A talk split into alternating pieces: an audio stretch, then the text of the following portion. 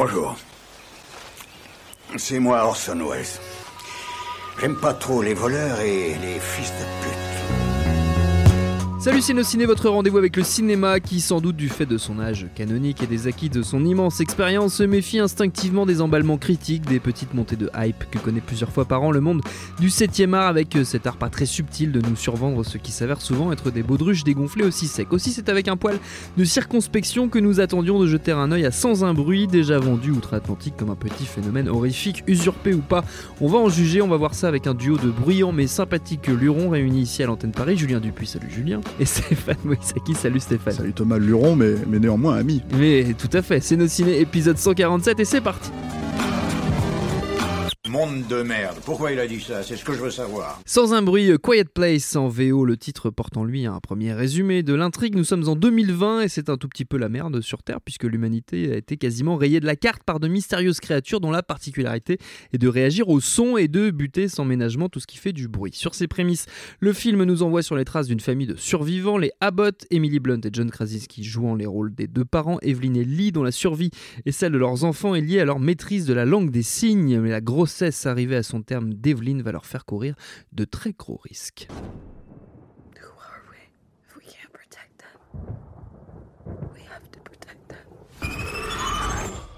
Derrière la caméra, c'est Krasinski lui-même et outre Blunt au casting, on trouve Noah Jupe et Millicent Simmons, la seconde jouant le rôle de Regan, la fille aînée du couple qui a la particularité d'être sourde et ça a son importance dans l'histoire, Simmons ayant été choisie parce qu'elle est elle-même malentendante. Votre avis sur ce sans un bruit, messieurs? Je suppose que c'est Julien qui commence parce que c'est un peu l'usage quelque part quand toujours. nous avons cet appareillage C'est le plus luron des deux. C'est vrai que c'est le plus luron des deux. Ah là là. Bon, bref, euh, je, je trouve que c'est. C'est un film assez, assez triste, enfin moi qui me rend un peu triste parce que c'est un, film qui, euh, moi tel que je le vois, euh, euh, euh, est sacrifié par son dernier acte en fait. C'est-à-dire que c'est un film qui a, euh, qui a plein de bonnes choses, euh, qui, a, qui a en tout cas des, des- intentions extrêmement nobles, qui a des idées euh, très, très, très jolies, j'y reviendrai et tout. Euh, une véritable intégrité, je pense qu'il y a un vrai amour de Krasinski pour son sujet, une vraie implication aussi. Mais euh, le problème, c'est qu'en fait, on en ressort avec un.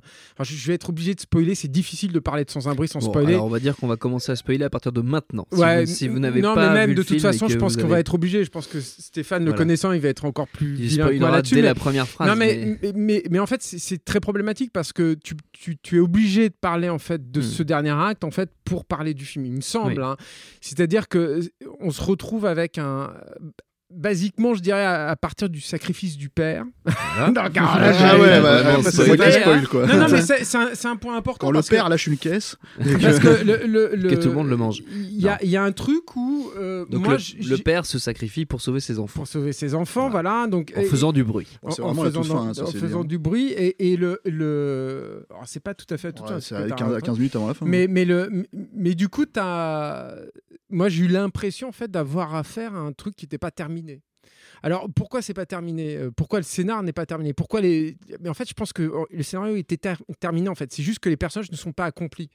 Je pense qu'il y, y a des bonnes intentions, qu'il y a des bonnes choses en fait qui sont amorcées, mais le scénario n'est pas accompli. Et d'ailleurs, je trouve que le film se termine euh, totalement en nœud de boudin, euh, en, avec une espèce de petite feinte de, de plan qui mise entièrement sur la- le charisme en fait d'Emily Blunt, qui est très charismatique, hein, qui est super, mais euh, qui fait un truc qui est super bizarre dans ce dernier Bah, plan bah, et qui ne cadre pas du tout avec son personnage. C'est surtout qu'en Et- fait, c'est censé appeler une suite. Et une suite, en fait, où si tu suis la logique de ce plan, bah, en fait, il pourra plus s'appeler sans un bruit, quoi. Non, non, mais je, C'est- je pense c'est très que. étonnant. Oui, enfin bon, c'est pas. euh, Pour moi, le problème, c'est ça. C'est-à-dire que voilà. il y a- Après, il y a- il s'appelle pas sans un bruit en VO. hein, Ça, c'est la traduction. ça sera plus une Quiet euh, Place ce non sera plus, une. Quiet Place. Mais euh, Après ce qu'il a pris en tête, Noisy Place. Et, et tout est un peu à l'avenant, c'est-à-dire que la, la, la, la façon de gérer les, les, les, les créatures, la- la- l'évolution en fait des, des gamins, euh, euh, tout est un peu expédié comme ça, et, euh, ça te laisse un vrai goût de, bah, de, trucs pas finis, quoi, et puis de pas, de pas accomplis et tout. Et c'est dommage parce que moi, pendant tout le film, c'est pas un film génial, c'est pas un film absolument euh, dé- démentiel, mais c'est un film qui est, qui que je trouvais attachant. Euh, déjà parce qu'il se trompe pas de sujet, il se trompe, il se trompe pas d'échelle en fait d'histoire, ce qui est pas, euh, ce qui est pas forcément évident. Par exemple, il y a un film que j'aime beaucoup qui, qui est The Girl with All the Gifts, là, qui est sorti il y a un an, euh, qui ressemble beaucoup à The Quiet Place sur, beaucoup, sur pas mal de points, y compris dans, dans, dans la gestion des, des ennemis, dans le fait que les ennemis réagissent au son, etc. Et c'est un film qui, je trouve, se trompait d'échelle. C'est-à-dire qu'à un moment, euh, les personnages arrivaient dans une grande ville, il y avait beaucoup plus d'ampleur, etc. Et il y avait un, il y avait un problème en fait d'enjeu. C'est-à-dire que à ce moment-là du film, tu étais concentré sur des petits personnages, etc. Là, je trouve que Krasinski, par exemple, il, il, il se trompe pas là- là-dessus du tout. C'est-à-dire qu'il assume pleinement le fait que ces bestioles, tu sais jamais d'où elles viennent et jamais on te le dira. Donc c'est juste une menace et puis, et puis c'est tout. Et c'est, moi, je trouve ça très bien comme ça. Euh, Il y, a, il y, a, il y a jamais d'enjeu avec éventuellement il pourrait y avoir quelqu'un à côté, etc. Non, Mmh, il y non. a- il y a, que dalle avec y ça. que- Et, et d'ailleurs, il y a un petit truc avec ça, mais qui est presque en trop en fait. Et c'est c'est peut-être la seule faute en fait là-dedans. Donc ça, c'est assez tenu. Et puis, euh, et, puis en plus, je trouve qu'il y a des petites idées de narration et de mise en scène du coup qui, me- moi, qui me plaisent bien. Je pense notamment au fait que les personnages, pour évoluer sans faire de bruit, euh, tracent des chemins en fait en sable et, euh, et ça te donne du coup des lignes sur, sur à la fois le déplacement des personnages, là, de là où ils vont, là où ils viennent, là où leurs chemins peuvent se croiser, etc. Et parfois, de temps en temps, dans le film, dans, dans les rapports à l'intérieur de la famille, ça donne des choses vraiment, vraiment sympathiques, vraiment intéressantes. Et puis, il y a, a l'autre truc qui est lié au, typiquement au film d'horreur, qui est que bah, le film d'horreur te fonctionne aussi sur la privation de ce qui, te f- de ce qui nous définit en tant qu'humains et de ce qui nous rend vivants. Euh, pour que, en sortant de la salle, Mm. tu te dises Ah, mais ça y est, j'ai ça. C'est pas tous les films d'horreur, hein, je veux pas faire de généralité là-dessus, mais il y, a- il y a encore- il y a quand même une grosse partie de films Voilà, d'horreur qui fonctionne C'est un, un truc récurrent. voilà, un truc récurrent. C'est pas la première fois qu'on a des monstres qui réagissent que au son. hein. Il y avait même un, film de merde, je me souviens, au début des années 2000, qui s'appelait The Cave, je crois, mais je me rappelle plus du titre français, Le Sanctuaire, quelque chose comme ça, avec des monstres comme ça, c'est des, qui, qui réagissaient au son. C'est un truc qui se passait sous terre, etc. Donc euh, dans The Girl Who Fall the Give, c'était déjà le cas et tout. Mais ce qui est intéressant, je trouve, chez, chez, Krasinski, c'est que euh, il, a réfléchi justement à, à qu'est-ce que ça te fait en fait de plus avoir de bruit. Et, euh, et- et j'aime ça en fait. J'aime que la maman enceinte, euh, tout à coup, elle, ce qui la lie aussi à son bébé, bah, c'est d'entendre les battements du cœur du bébé. Et c'est ce qui lui signale en fait que son bébé, bah, il est là et il est vivant. Euh, J'aime le fait que il- quand ils aient des échanges, quand il y a un dîner à la- familial, bah, ils puissent pas échanger, ou que quand ils fassent un jeu, ils puissent pas rire. Je trouve que tout ça rajoute une, un, état en fait euh, de, dans- pas d'angoisse, mais un truc un De peu mal-être, séance, enfin, oui, de bah. mal-être qui est euh, qui est plutôt bien vu. Donc euh, donc c'est dommage, mais c'est pas c'est pas un film du tout désagréable, mais c'est un film qui est pas euh, qui est pas très satisfaisant, quoi, et qui du coup fait un peu l'effet d'un ben, c'est un peu un coup d'épée dans l'eau, quoi. Mm. Voilà. Stéphane. Ouais, c'est le moment où on fait good cop, bad cop en fait. C'est ça. ouais. Mais bah, en plus, c'est chiant parce que je suis, je suis plus ou moins d'accord avec Julien sur. euh, le, c'est un film qui n'est pas désagréable, c'est un film qui, est assez, euh, qui, a, qui a du cœur, qui essaye de, de, comment dire, euh, de faire les choses bien. euh, qui je pense euh, comment dire euh, est un film concept hein, mais c'est- c'est c'est un peu son problème en fait aussi quelque part c'est-à-dire qu'en essayant justement de sortir de ce film de ce côté concept en fait si tu veux pour essayer de vraiment de tracer des, des personnages euh, qui sont liés à, euh, c'est assez classique, hein, mais qui sont liés à un drame euh, qui, qui, qui arrive en, Mm. en ouverture, qui, qui pose une certaine On culpabilité. peut le spoiler aussi, hein, vu qu'on a spoilé la mort du père. C'est un gars, le, qui le- l'enfant Le qui meurt au début. sorti. Voilà. Voilà, le, le- le- le gosse, le gosse meurt au début et ça, ça, ça- ça donne toute la dynamique de culpabilité Mm. entre le père et la, et la, et la La fille, euh, Mm. etc., etc. Et, euh, et voilà. Mais euh, tout ça, euh, Culpabilité reportée aussi sur la mère. Enfin voilà, Voilà. ça, ça, ça tout ça, c'est des trucs, c'est des trucs où pourquoi pas. euh, encore une fois, il y a un peu de cœur et tout ça. Donc euh, c'est vrai que tu peux le regarder euh, comme une petite bonne petite série B, euh, pas désagréable à voir, tu t'embêtes pas, etc., etc. Moi après le problème justement, c'est que Euh, moi, ce que j'aime dans des œuvres concept comme ça, c'est quand ils essayent d'aller jusqu'au bout de ce concept. Et Mhm. le problème, en fait, c'est que je sais que c'est pas le titre euh, original, mais quand tu fais un film qui s'appelle Sans un bruit ou euh, Quiet Place, bah en fait, il faut éviter de mettre du bruit tout le temps. Et c'est ce que fait le film tout le temps. C'est-à-dire qu'en fait, en gros, t'as pas de silence. T'as vraiment pas de silence, en fait. C'est-à-dire que euh, déjà, le silence aux États-Unis dans les films américains, c'est compliqué. hein. Le le silence, ça n'existe pas. Oui, Euh, je oui. pense qu'ils ont peur que les gens se fassent chier, donc ils mettent déjà 10 Ou que les- décibels de, les- que de les vent. gens te disent qu'il y a un problème avec la copie. voilà, c'est ça. Non, mais ils te ils te mettent 10 décibels de, de, de vent pour que tu, tu, tu l'ambiance et tout, quoi. Et, et, et là, déjà, tu as ce problème-là. C'est-à-dire que même quand tu le regardes dans une salle de cinéma où, euh, où en gros, si tu veux, c'est censé être projeté correctement, bah, tu as, comment dire, euh, tous les moments où, il- où personne ne parle, où, euh, où ça joue que sur l'ambiance, et puis t'entends un comme ça, tu vois, quoi qu'il arrive. Et euh, l'autre problème, c'est que c'est un film aussi qui joue sur les jumpscares, quoi, et pas mal, tu vois. Et du coup, en fait, si tu veux, bah, quand même, euh, ne serait-ce que la scène de, de l'accouchement, Julien n'est pas euh, d'accord. Julien me regarde en tirant la gueule, Il là. lève les yeux au Mais la scène de l'accouchement où la nana, en fait, elle sait qu'elle doit pas faire de bruit, elle, mais elle t'as pose sa putain de main sur, euh, sur, euh, sur le truc. Mais t'en as plein des moments comme ça, Ah, en fait, dans le truc. franchement, justement, j'ai. des trucs où ils ouvrent le truc, où t'as le cric, où t'as le machin, et en fait, si tu veux, ça- t'as plein de moments comme ça, en fait, si tu veux, où le ça son, le son est sur, euh, sur euh, travaillé, tu vois, et, et, et qui en plus viennent des persos, donc c'est un problème parce que c'est-à-dire que moi je veux bien que la gamine au début elle soit un peu, euh, que la gamine elle soit un petit peu, euh, comment dire, qu'elle se dise c'est pas grave, euh, je lui enlève les piles de la machine, euh, il part avec et en fait finalement le gosse il reprend les piles, ça j'achète, tu vois pourquoi pas quoi, tu vois, et du coup ça fait du boucan, il se fait attraper. Oui, Ça, c'est d'ouverture, ça que voilà. Mais bon, euh, quand la mère, elle sait euh, qu'elle est la première à réprimander tout le monde, il faut pas faire de bruit, il faut pas faire de bruit en fait en faisant le truc, et puis qu'elle est la première à taper sur le truc pour rappeler son mari, tu vois. Enfin, tu te dis bon, c'est euh, c'est tout ça pour faire euh, pour faire euh, foutre la trouille aux au, spectateurs, quoi, tu vois. C'est un peu c'est un peu chaud, quoi. Et l'autre truc en fait, si tu veux, c'est que hum, je pense que alors ça m'étonnerait franchement que les mecs ils aient pas joué à The Last of Us, quoi. Mais vraiment, hein, tu vois, parce que moi je pensais à ça tout le temps en fait pendant, pendant, pendant le film. Et mine de rien, en fait, si tu veux, euh, moi c'est pas un jeu qui m'a fait délirer euh, loin s'en faut, quoi, mais Ouais, je sais que ça a une très grosse popularité Oui, j'ai bien aimé. et qui fonctionne sur ce type d'ambiance, ce type de personnage, ce type de- d'interaction entre les gens et ce type de créature. Donc le truc c'est qu'à un moment donné ça commence à faire euh, beaucoup en fait si tu veux pour, euh, pour une adaptation non officielle et, euh, Pas et du voilà tout donc euh, officielle. voilà pas du tout officielle Non, mais même. The Last of Us a, a chopé un truc. Oui de mais toute je pense façon, que c'est voilà pas, mais- pas The Quiet Place, c'est loin d'être le premier film qui a, eu, qui a été impacté par ça, ou en tout cas où on trouve des, des- Des parents- des similitudes. ouais, ouais. et, et y compris sur des films qui étaient antérieurs à ça. Et je pense pas, je pense que c'est au-delà en fait du plagiat. Je pense que The Last of Us, qu'on aime, moi je suis, je suis comme Stéphane là pour le coup sur, euh, sur The Last of Us, je, je délire pas sur le jeu. Mais il faut reconnaître que The Last of Us a réussi à cristalliser un truc. Et, c'est en train de devenir presque un sous-genre en fait. Et, euh, je trouve que oui, c'est vrai que The, Quiet Place, on a un nouvel exemple. Mais c'est pas le seul, c'est pas la première fois. hein. Ouais, en tout cas là, c'est vraiment quand même assez, euh, flagrant, quoi. Y compris, euh, je veux dire encore une fois, je veux dire la barbe de Krasinski, enfin tout ce que tu veux, quoi. Tu vois, Krasinski, c'est quand même, euh, c'est quand même The Office à la base, hein, tu vois. Il est connu pour ça aussi, euh, si tu veux. Donc voilà.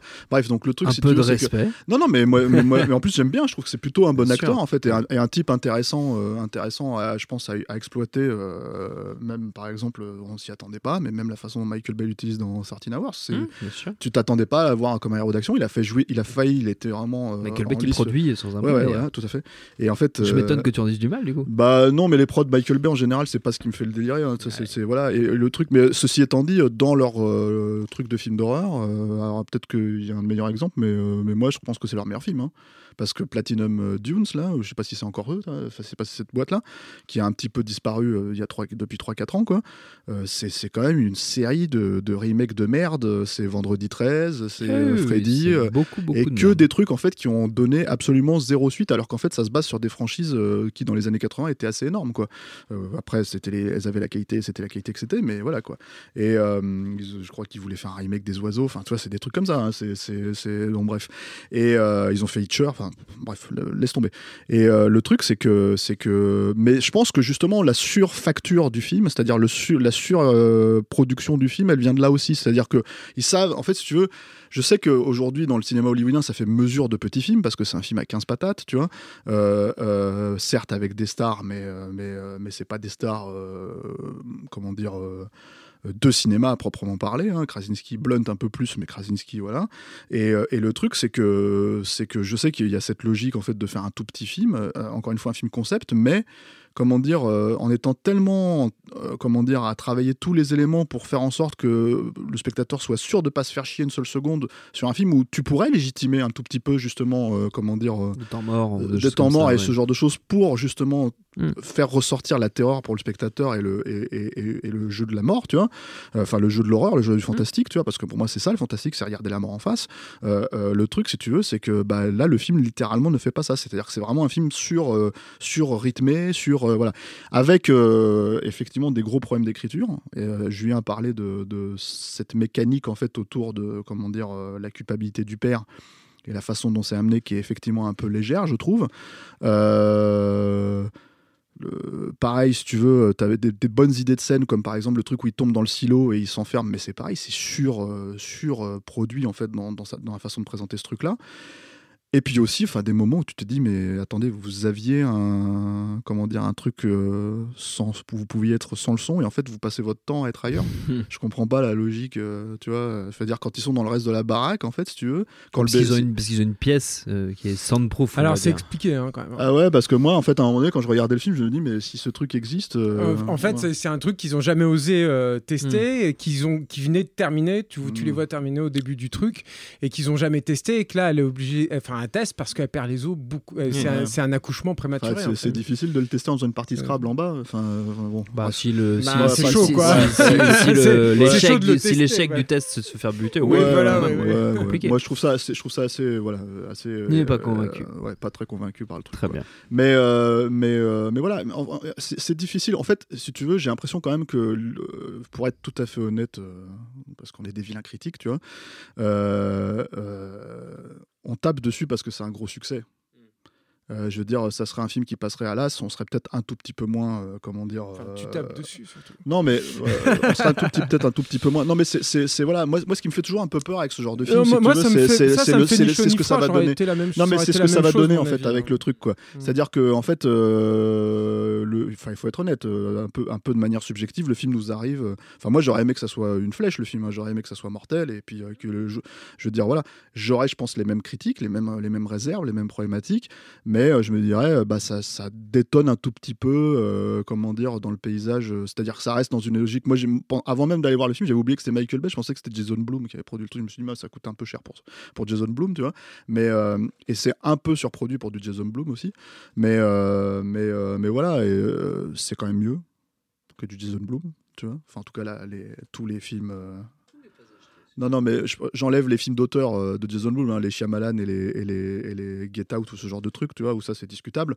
Mais toutes les crottes euh, The Purge, euh, toutes les crottes à, trois patates et à 20 millions de dollars de market, voilà, tu vois, je, ça je, je fous dehors, tu vois, je fous la poubelle, les Unfriended, les merdes comme ça, tu vois, les trucs comme ça, bon bref. Et donc, comment dire, donc c'est un peu mieux foutu que ça, mais c'est vrai que bon, c'est pas le grand classique.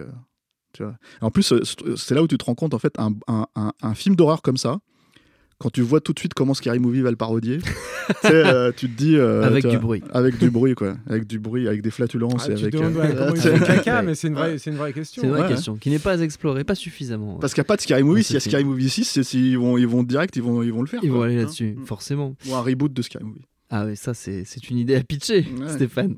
Une one million dollar idea. Ouais. Euh, avant de se quitter, messieurs, comme d'habitude, on offre à nos auditeurs de belles recommandations toutes fraîches. Évidemment, vous êtes libre de vous éloigner du fantastique ou de l'horreur. Par pitié, pas de recommandations Scary Movie. Soyez sympa. Julien. Euh, c'est euh, Marco Beltrami et Buck Sanders qui ont fait la musique en fait de, Sans un bruit, euh, qui sont. alors c'est Marco Beltrami qui est le plus connu. Il avait été révélé par Scream après avec son travail avec Guillermo del Toro, etc. Mais, mais Buck Sanders, c'est un mec super intéressant avec qui il bosse. Ils font des, scores très conceptuels en général. Par exemple, sur World War Z, ils avaient, fait un, ils avaient joué sur des, percussions à base d'os, euh, ce qui était super intéressant, ce qui donnait un résultat vraiment passionnant. Donc là, ils ont, ils ont fait la musique de The Quiet Place, euh, qui n'est pas euh, leur meilleur score dans l'horreur, loin s'en faut. Mais moi, du coup, je voulais en profiter pour recommander un autre score qu'ils ont fait pour un film d'horreur qui est vraiment totalement mal aimé et, et à juste raison, et aussi totalement oublié, qui est l'espèce de suite, de, enfin, de préquel euh, euh, remake de, de The Thing. Ah Euh, oui. le, le truc, c'est que Beltrami et Sanders, c'est des gros, gros, gros, gros fans de Carpenter. C'est Mm. des gros, gros, gros, gros fans de Ennio Morricone. Le, score original de The Thing, qui est un score ultra important hein, dans, dans l'histoire du cinéma d'horreur, était euh, co-signé, on va dire, par Morricone et, et par, et par Carpenter. Qui a jeté une bonne partie du score. que- Voilà, exactement. Et- et, qu'on a euh, retrouvé chez Tarantino et- récemment. Voilà, et, et c'est ce qui est super intéressant, enfin, je trouve, dans le travail de Beltrami et puis de Buck Sanders, c'est que, alors, ils reviennent avec un truc qui est plus orchestral, euh, euh, moins tonal, euh, moins minimaliste aussi, euh, mais euh, qui réussit, je trouve, à, à rendre un, un hommage et à faire une variation, euh, là pour le coup, littéralement, sur, sur ces thèmes-là, euh, qui est vraiment intéressante. Et moi, j'aime vraiment beaucoup, beaucoup ce. C'est- Ça fait partie des, des musiques de films que j'écoute sans avoir aimé forcément le film. Et euh, voilà, c'est ma petite reco. Rocco musical, j'adore. Excellent. Stéphane. Stéphane, ta grande œuvre se poursuit aujourd'hui? Sur Clint, Bah évidemment. tout à fait. Euh, le, tu es lié par une obligation contractuelle. Voilà, donc, euh, je- le film dont je vais parler, euh, c'est- un film qui a, qui a vraiment des connexions de très loin, évidemment, parce que, Je parce que, comme souvent, tu vois, voilà, mais, mais, mais qui, comment dire, qui a certaines logiques, bon, j'ai pas envie de dire similaires, parce que c'est pas vrai, mais, mais en tout cas, qui, euh, qui joue sur une espèce de logique d'Americana que tu retrouves dans, dans A Quiet Place. Et c'est un film qui est même si assez. ça se euh, passe dans le Minnesota, le Wyoming, je sais plus, mais dans un état. euh, ça se passe dans des champs de blé, voilà. ok Rural. voilà, Comme dans Un Monde Parfait. Ah. qui est un très beau film de Clint Eastwood qui est très mal aimé en fait j'ai Ah bon l'impression parce que c'est un film bah oui parce que en fait c'est un film ça qui avait été super bien reçu. Bah ouais. alors euh, non c'est déjà ça a été un bid euh, Ah oui, oui, de non, sa sortie en salle, et critique surtout après le- et surtout un bid euh, qui était inattendu pour de la part de la Warner parce que tu avais Clint Eastwood plus Kevin Costner qui étaient juste les deux stars euh, majeures de Warner à l'époque quoi qui euh, se réunissaient ensemble Kevin Costner avec du bidon. Ouais, et qui, et qui est, c'est son meilleur rôle pour moi, enfin, qui est vraiment formidable en fait dans le film, dans le rôle d'un, d'un, d'un forçat en fait qui sort de, de, de, qui s'évade de prison et qui, euh, comment dire, euh, un kidnappe un gamin, qui est un mec dangereux, qui kidnappe un gamin et qui va s'humaniser en fait au contact du gosse en fait en essayant de de de de, de, de- de- de retrouver, enfin, c'est une fuite en avant quoi dans le film. En fait, il est poursuivi par par le shérif euh, qui est incarné par Clint Eastwood. Euh, sur fond en fait si tu veux de- d'Amérique des années 60 C'est euh, loin et de The notamment Place, euh, hein. hein C'est loin de The Quiet Place. bah c'est hein. pas c'est loin et en même temps et en- bah, évidemment que c'est loin mais de toute façon quel, film de Clint Eastwood euh, ressemble à Quiet Place s'il te plaît vas-y Ouais, bah, je ah bah sais voilà. Alors, bah voilà. bah laisse-moi parler, Eh bah laisse-moi faire ma reco. Est-ce que je t'embête pendant ta reco bon, tu vois Donc voilà. Et, euh, et euh, c'est juste que j'ai vu des chambrés, j'ai fait ah ouais, tiens, un monde parfait. Hop. Et, tac, trouvé. je vais parler de ça. quoi, Facile. et parce qu'il faut parler d'un monde parfait, c'est un, très très beau film. Euh, et euh, le, vous me coupez là, comme ça. Euh, et donc, donc voilà, c'est un film qui, euh, qui encore une fois, donc ce que je disais, le- c'est le meilleur, euh, meilleur rôle de Kevin Costner euh, pour moi. Avec Waterworld. Euh, voilà, et c'est euh, non, et euh, voilà, et donc euh, je ne Ouais, ferai pas de j'aime- reco j'aime sur euh, Kevin J'aime bien Costner. Waterworld, mais j'ose pas le dire, je vais encore le couper. Voilà, c'est ça. Mais ce que, ce que tu ne fais pas, là, en l'occurrence, tu vois. Et, Le euh, Mad Max sur l'eau, voyons. Non, vas-y. donc, finis. un monde parfait. Ouais, voilà. un monde parfait. Ok. Voilà. Non, mais parce que si, euh, si on peut plus parler. Oh, Euh, Michel. non mais voilà, ça- en fait, ce, que je trouve assez, assez, assez intéressant aussi dans le, dans le, parce que cette, cette image en fait euh, que tu retrouves aussi encore une fois dans, dans A Quiet Place, en fait, elle convoque quand même une certaine Amérique si tu veux, et je pense que, je pense que mine de rien, en fait, si tu veux, l'aspect un peu euh, Americana en fait de Quiet Place est aussi euh, fait partie du succès euh, euh, inhérent du film parce que, parce que je pense qu'on s'adresse euh, à une Amérique du milieu, tu Mm. vois, avec ce film-là aussi, quoi. Ou à une Amérique euh, des bords qui fantasme l'Amérique du milieu. Peut-être aussi, ouais, voilà. Mais le truc, le truc, c'est que et le truc, c'est que mine de rien, c'est dans euh, un monde parfait en tout cas. euh, et c'était un truc que Clint Eastwood faisait beaucoup à cette époque-là, en fait. En tout cas, cette année-là, en fait, et il l'avait fait aussi avec Dans la ligne de mire, euh, qui convoquait en fait l'Amérique de, de JFK, en fait. Et l'Amérique, en fait, euh, enfin, la fin d'une certaine innocence, en fait, euh, et, et- et voir euh, le mec jouer avec cette imagerie 30 ans après, et surtout quelqu'un comme Clint Eastwood, qui est, qui est euh, comment dire. Bah, enfin, qui est quand même, j'ai pas envie de dire représentatif de l'américain moyen dans le sens, euh, voilà, mais qui en fait, en gros, est une des plus grosses stars, tu vois, iconiques et mythologiques euh, des États-Unis. Voilà, ça avait un, certain sens, quoi.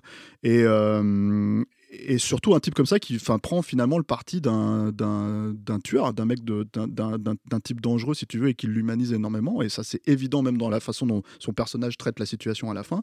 Il n'y a pas que l'imagerie aussi de l'Americana, hein. il y a aussi le tueur, euh, le, le, tireur d'élite, enfin tous ces trucs-là dans le film, quoi voilà, c'est un, film, moi je pense que qui, euh, représente après à peu près toutes les euh, subtilités en fait qu'en général on refuse à Clint Eastwood euh, quand on commence à se rappeler qu'en fait euh, il n'est pas seulement un cinéaste mais aussi un être humain quoi.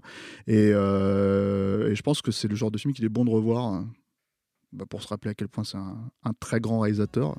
Un très grand homme et, et notre père de substitution à notre tous. père à Voilà. tous. Mais voilà, tout simplement. dire. Moi, je, moi, je pleure Ça à pourrait être le papa hein. comme Krasinski le papa dans le film. C'est tu vois, ça. donc voilà. Il se sacrifie pour nous lui aussi. Exactement. Moi je pleure à chaque fois hein, devant un monde parfait. Ah, c'est magnifique, à hein, magnifique. Notre temps est écoulé. Merci à tous les deux. Merci à Juliette et Quentin à la technique. Merci à l'antenne. Pareil pour l'accueil. Rendez-vous sur binge.audio, le site de notre réseau de podcast Binge Audio pour retrouver toutes nos émissions, le programme des prochaines, les dates d'enregistrement en public si vous voulez venir nous voir. Et puis en attendant, on vous dit à très vite.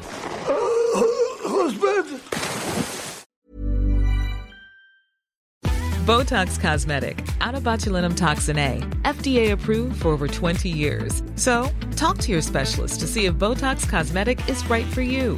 For full prescribing information, including boxed warning, visit BotoxCosmetic.com or call 877-351-0300. Remember to ask for Botox Cosmetic by name.